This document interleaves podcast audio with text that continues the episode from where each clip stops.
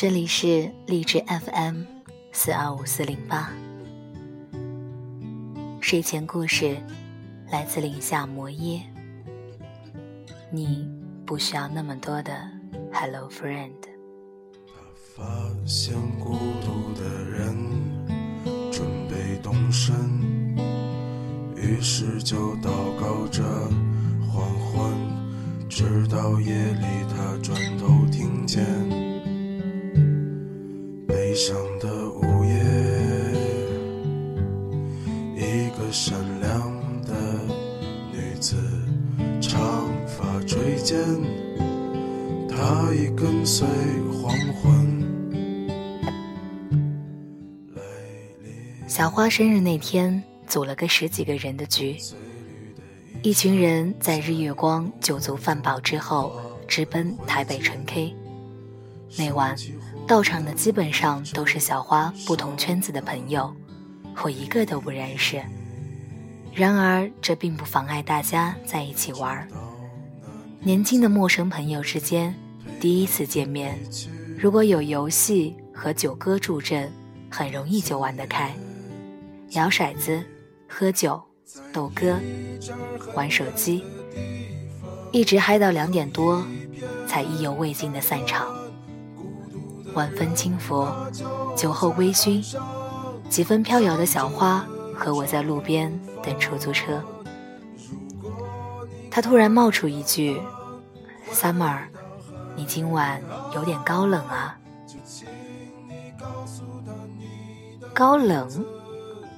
我既没穿高跟鞋，又没站在冰箱上，哪里高冷了？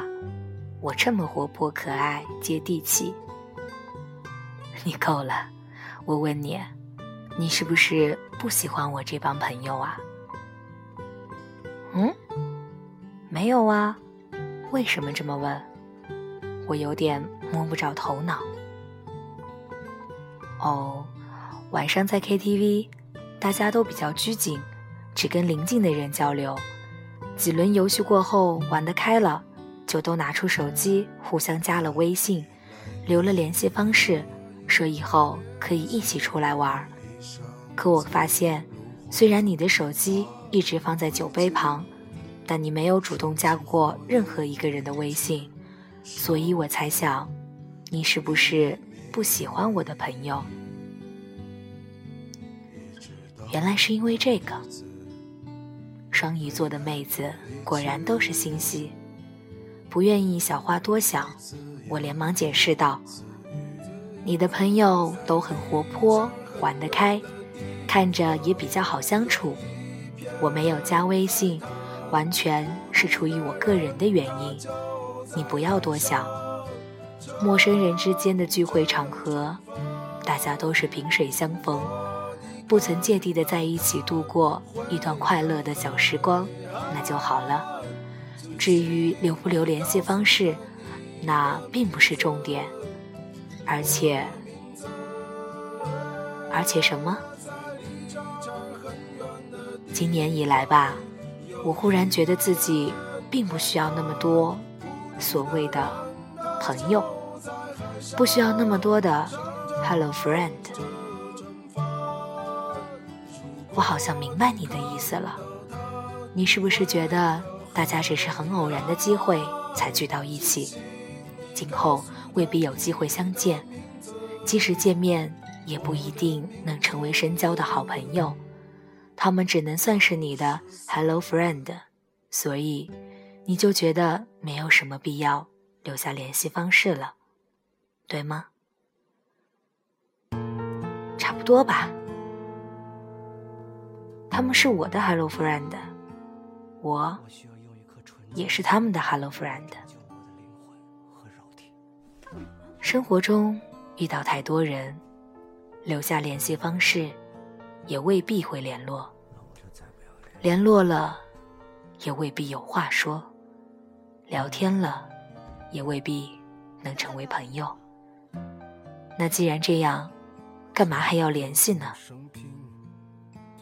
我一直都觉得，只有志趣相投的人，才能成为真的好朋友。其余大部分。都是偶然相遇的点头之交，而我们真的不需要那么多的点头之交。我身边的很多朋友，吃喝玩乐是一个圈子，谈天说地又是另外一个圈子。衣服可以混搭，但朋友圈真的没有必要杂交。转身撞到现实啊，又只能如是啊，他却依然啊，对现实放肆啊，等着美丽的故事被腐蚀。不知道从什么时候起，聚会场合是否加对方微信？开始变成衡量一个人愿不愿意与对方交朋友的一种信号了。但事实上，我们每个人的微信好友里，有一半都是僵尸好友。真正聊得来、能深交的，却寥寥无几。给你每一条微信点赞的，就一定是朋友？搞不好人家只是每天无所事事刷朋友圈的时候。刚好不小心看到，或者是手滑点到了。你以为人家时刻在关注你、关心你，但其实人家可能压根就没有看清楚你发的是什么文字，配的是什么照片，更别谈通过蛛丝马迹揣测你的心情和际遇了。总是觉得人越来越大，学习和经历的多了。一方面，对万事万物的包容度提高，更容易接纳周身所处的这个世界；另一方面，对留在身边的人会越来越挑剔，心里考核一个人的指标也会越来越严苛。情商、智商、长相、性格、品德，都在考核范围之内。我们只会留下与自己最为匹配的人在身边。微信交友三千又如何？能与你知根知底、患难与共的又有几个？我不需要那么多的点头之交，只要几个真心的朋友就够了。与其讨好别人、讨好世界，还不如省下时间和精力来讨好自己。毕竟每个人。拥有的能量是守恒的，你投入了很多没必要的时间跟精力，消耗在了与 Hello Friend 的无意义的社交上，最后能留给自己的真正的知己好友的相处时间却少得可怜，这完全没有必要。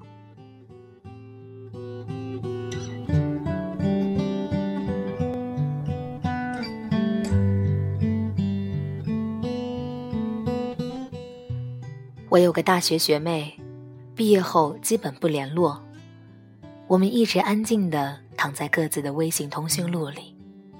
她每个星期都会发自己参加各种朋友聚会的照片，今天跟谁看电影，明天跟谁聚餐，后天和谁一起 K 歌，文娱生活非常的丰富。图片配的文字也都是这个亲爱的，那个么么哒。我心想，他毕业后的状态应该蛮好的，工作和生活好像都很充实。期间，他问我借过三次钱，每次金额都不大，一般都是三四千，每次都好像是有难言之隐，急需用钱。我每次借给他的时候，都在想，他想到问我借钱。可能是出于对我的信任，也可能是因为笃定我会借给他。要知道，每一个人在需要借钱的时候，一定是倾向于那些手头有余钱又愿意借给自己的人。那么，他现在身边交往的那些人当中，难道没有关系很好的朋友，没有在自己困难时能伸出援助之手的人？要知道，虽然她是我的学妹，但我们大学里也不过是有几面之缘，关系并没有硬到可以有求必应的地步。当然，另外一种情况就是，他身边也有可以借钱的人，但碍于情面，他并不想问他们借。想到这里，不妨把自己的手机拿出来。我看了看自己的手机，通讯录里有四百二十九个联系人，微信有六百四十四个好友，QQ 上有三百五十一个，这还不包括。各种群里面的好友，在这么多人里面，算得上朋友的有几个？称得上是好朋友的又有多少人？如果哪一天我需要帮忙了，愿意帮我的又有几个？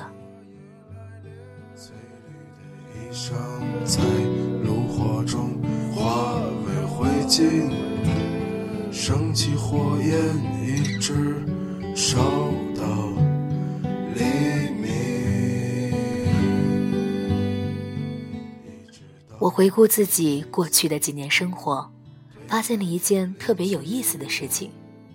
不论我在哪座城市生活，不论我认识了多少人，结交了多少新的朋友，会在我困难的时候第一时间挺身而出的，永远。都是那么一小波人，而这一小波人都是我最好的朋友，儿时的玩伴，初中玩得好的同学，大学室友等等，工作之后认识的好朋友也有，但非常之少。只有在面对这些人的时候，我能气急败坏的吐槽：“妈的，今天又遇到傻逼了。”也能得意洋洋的分享。嗯哼，老子要出书了。能在穷困潦倒、没钱吃饭的时候，一个电话打过去，直奔主题。哎，借我点钱。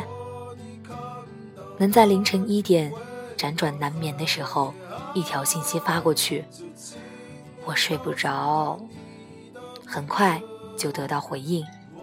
嗯，有心事儿。至于剩下的那些人，一则大家的情分没到这个地步；二则有些事情一旦开头，不知道如何收场；三则你过分的信任和依赖，对他们来说，同样是一种负担。而我也绝对不会向他们开口帮忙，因为我知道，开了口，也未必能得到。想要的答案。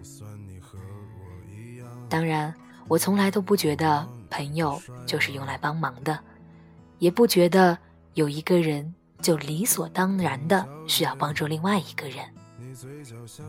我非常认同《甄嬛传》里的观点：别人帮你那是情分，不帮那是本分。我只是想说。我们有必要交那么多压根算不上朋友的朋友吗？是不是也该定期清理下通讯录了呢？不联络的人就没有必要留联络方式，手机和社交账号里的僵尸好友定期的删掉，搞不好清理以后还能提高手机的运行速度呢。请给我一支蜡烛。所以那些可能都不是真的，董小姐，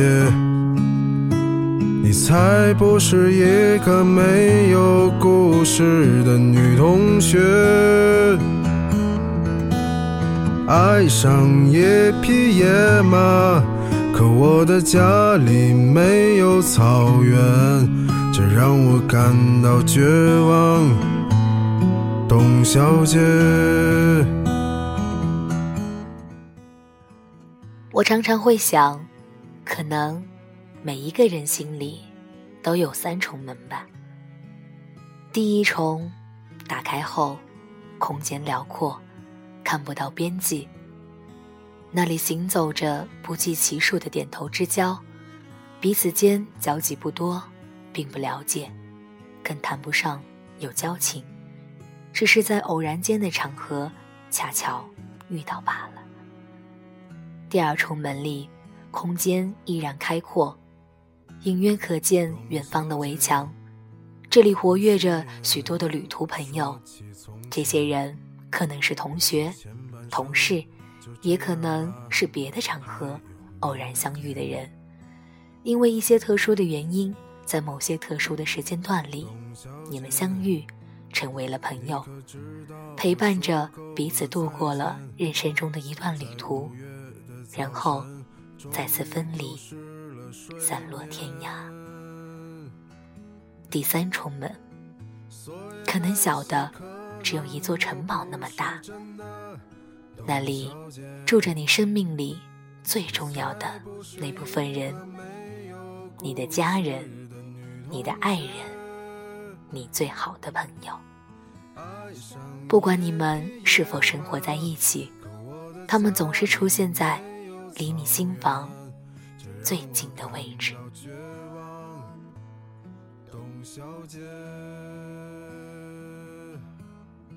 第一重门里的人向你寻求帮助，你可能多半是看心情；第二重门里的人向你寻求帮助，你可能多半看关系深浅或者利害关系。一一旦遇到第三重门的人。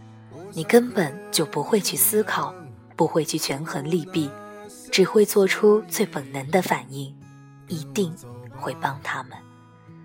帮得上的立刻帮，帮不上的创造条件也要帮。人类终归是情感动物，在他们的心里，每一个人都是分等级的，道理就是那么简单。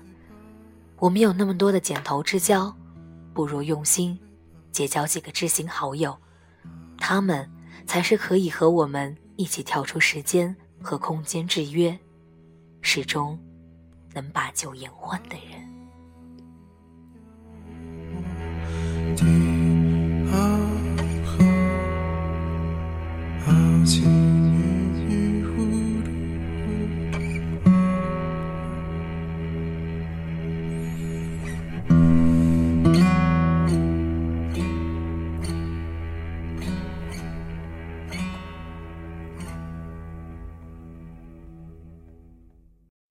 就这么看你，用所有的眼睛和所有的距离，就像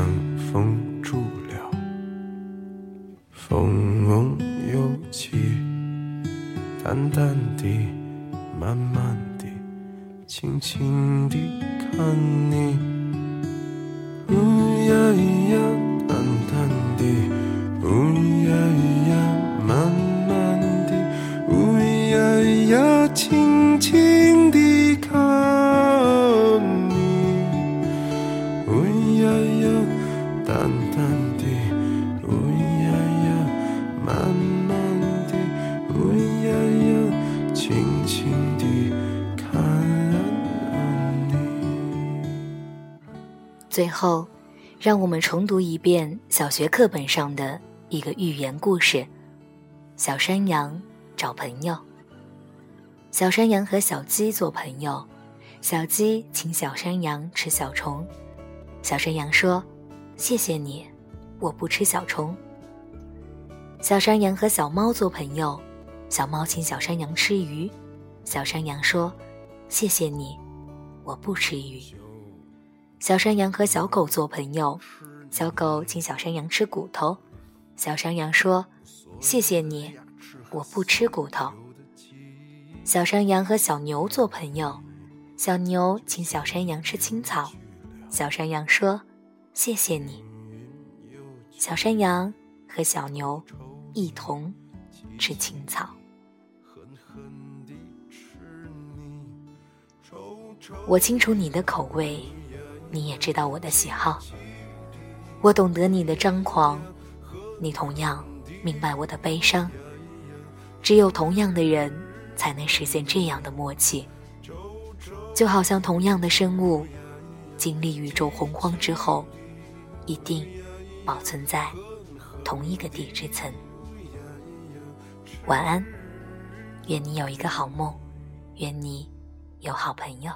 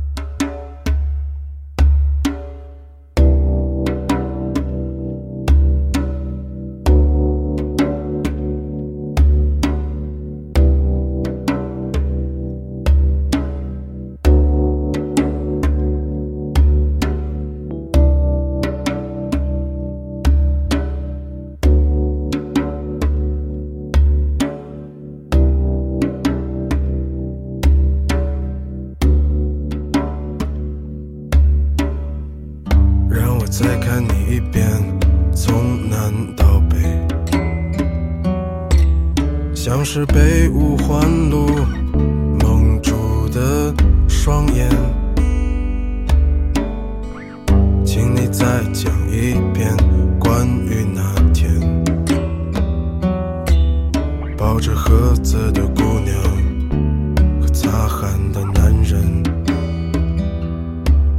我知道。那些夏天，就像青春一样回不来。代替梦想的，也只能是勉为其难。我知道，吹过的牛逼也会随青春一笑了之，让我困在城市里几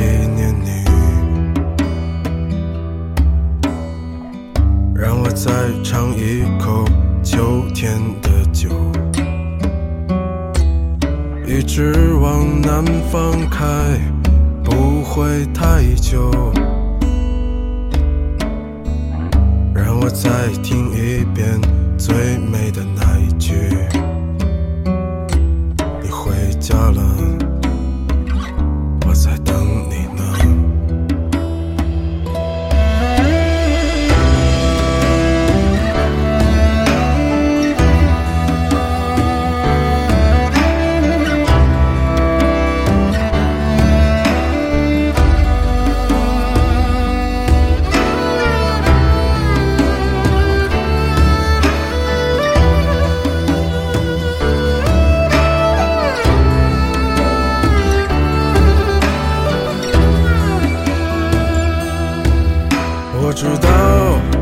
那些夏天，就像青春一样回不来。代替梦想的，也只能是勉为其难。我知道吹过的牛逼也会随青春一笑了之，让我困在城市里。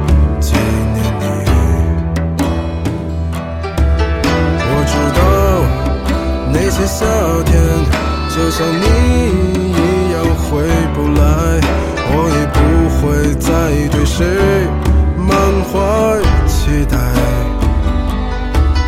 我知道这个世界。